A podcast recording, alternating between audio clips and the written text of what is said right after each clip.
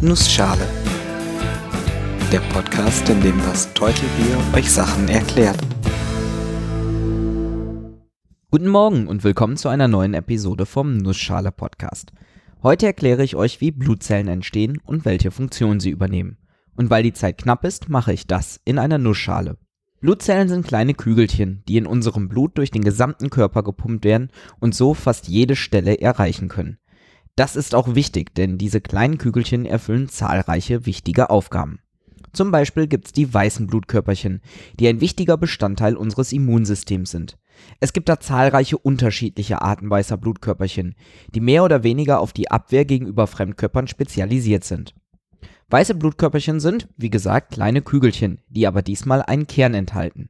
Dieser Kern enthält DNA, die Desoxyribonukleinsäure, die schon mal eine eigene Episode bekommen hat. Daneben gibt's dann die roten Blutkörperchen.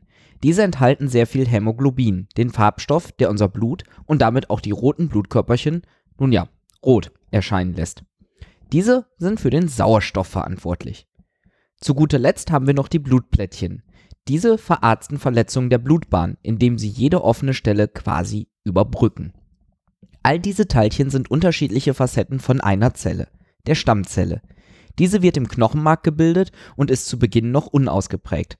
Sie muss sich erst weiterentwickeln. Und im Laufe dieser Entwicklung, die auch im Knochenmark stattfindet, entscheidet sich dann, welche Funktion sie einmal wahrnehmen wird. Die Entwicklung von der Stammzelle zur fertig ausgereiften Zelle nennt sich Hämatopoese und diese Entwicklung läuft ziemlich häufig ab. Beim erwachsenen Menschen rechnet man mit mehreren Milliarden Blutzellen pro Tag, die ihre fertige Form erreichen. Das Faszinierende, diese Blutzellen, die ja solch wichtige Funktionen in unserem Körper erfüllen, sind winzig kleine, einfache Dinger. Im Prinzip sind sie von einer Membran umhüllte Masse, die Plasma genannt wird. Im Fall der weißen Blutkörperchen findet man außerdem noch einen Kern, der die DNA enthält. Unter einem Mikroskop mit sehr großer Vergrößerung kann man diese als Kreise mit gegebenenfalls einem dunkleren Fleck als Kern wahrnehmen um diese aber wirklich sichtbar zu machen, nutzt man meistens eine Färbung, die bestimmte Eigenschaften hervorhebt, zum Beispiel indem sie auf bestimmte Plasmaarten oder eben auf den Kern reagiert und diesen dunkler darstellt. Man kann unter dem Mikroskop für jedes bisschen Information dankbar sein. Blutzellen sind nämlich eigentlich nur wenige Mikrometer bis hin zu wenigen zig Mikrometern groß. Schauen wir uns nun mal einige Blutzellen genauer an.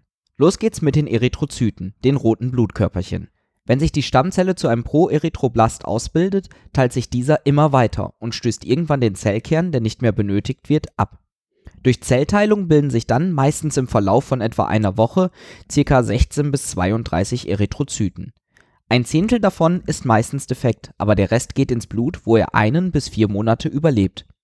Erythrozyten sind kleine runde Scheibchen und sie erscheinen unter dem Mikroskop in der Mitte etwas heller. Sie sind dort nämlich eingedellt. Ihnen fehlt der Zellkern und sie sind damit besser formbar. Das ist wichtig, damit sie den Sauerstoff auch durch dünnste Blutgefäße transportieren können. Sie nehmen den Sauerstoff in den Blutkapillaren an der Lunge auf, das sind wirklich dünne Blutgefäße, und transportieren ihn überall hin, wo er gebraucht wird. Neben den Erythrozyten gibt es die Thrombozyten, die Blutplättchen. Wenn sich eine Stammzelle zu einem sogenannten Megakaryozyten ausbildet, schnüren sich von dessen Plasma kleine Blutplättchen ab. Aus einer Zelle, aus einem Megakaryozyten können so 8000 Thrombozyten entstehen. Diese sind folglich sehr klein und haben keine Zellkerne und keine DNA. Sie überleben auch nicht lange, meistens nur wenige Tage. Ihre Aufgabe ist der Verschluss von Wunden. Sie schließen sich meistens zu einem Verbund zusammen und sorgen so dafür, dass Risse und Schnitte verheilen können. Und dann gibt's die Leukozyten, die weißen Blutkörperchen. Diese werden noch in weitere Klassen, zum Beispiel die Granulozyten, Monozyten und Lymphozyten unterteilt. All deren Aufgabe ist es, den Körper gegen Eindringlinge zu schützen. Gucken wir uns mal die Granulozyten an. Diese haben, wie die anderen weißen Blutkörperchen auch, einen Zellkern. Dieser wird immer schlauchförmiger und teilt sich im Verlaufe der Entwicklung irgendwann in mehrere zusammenhängende Segmente auf. Daran erkennt man, dass der Granulozyt reif ist und vom Knochenmark ins Blut wandern kann. Bis dahin dauert es etwa eine bis zwei Wochen. Granulozyten machen einen Großteil der Leukozyten aus und sie werden noch in weitere Kategorien eingeteilt, die alle leicht unterschiedliche Aufgaben haben und vor allem durch unterschiedliche Färbungen und Granulierungen unter dem Mikroskop erkennbar sind. Die Granulozyten bekämpfen Fremdkörper, zum Beispiel schädliche Mikroorganismen.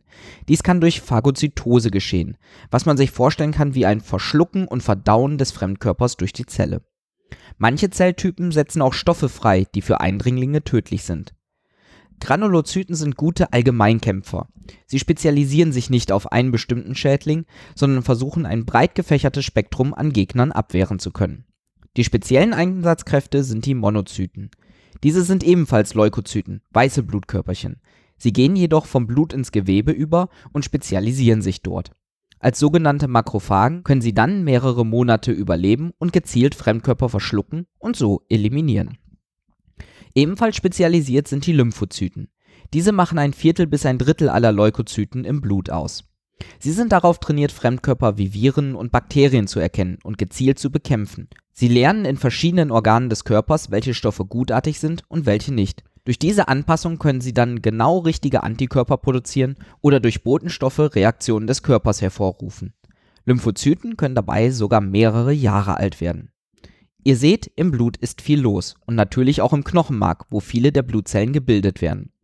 In letzterem finden sich auch unreife Zellen, die sich noch spezialisieren, während im Blut vor allem die roten Blutkörperchen dominieren und von reifen Leukozyten und Thrombozyten durchsetzt sind. Ein Arzt kann anhand eines Blutabstriches unter dem Mikroskop zahlreiche Diagnosen anstellen.